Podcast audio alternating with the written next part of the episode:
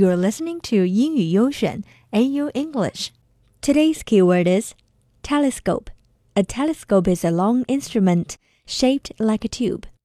It has lenses inside that can make distant things seem larger and nearer when you look through it. 望远镜. Here is an example.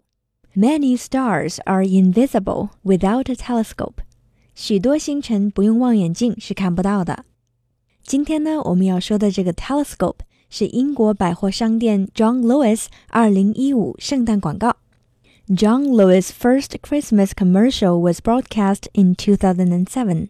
Since then, it releases one heart-moving advert each year during the Christmas season. This year's story is about a young girl called Lily. Like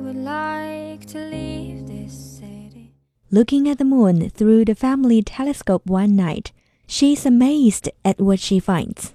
A man on the moon. Lily 非常开心地向月亮上的老爷爷挥手。He's too far away from her, so he can't see her.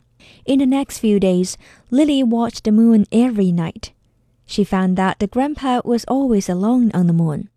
He sat on the beach in front of his cabin for hours by himself, looking sad she becomes determined to get something to the moon, to send him a message, and to show him that someone down here is thinking about him. 但她尝试了各种方法，都没能把信送到月亮上去。She was disappointed. Finally, on the Christmas Eve, she sent a gift to the moon by using the colorful balloons.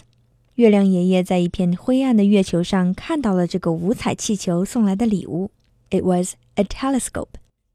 By using this telescope, the grandpa on the moon and Lily saw each other.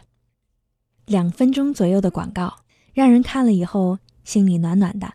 广告中的最后一句话是 "Show someone they were loved this Christmas." So, do you know any man on the moon? If you do, talk to them and tell them that they were loved.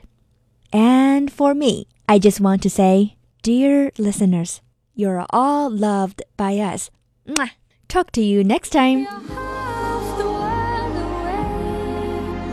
I've been lost, I've been found, but I don't feel down.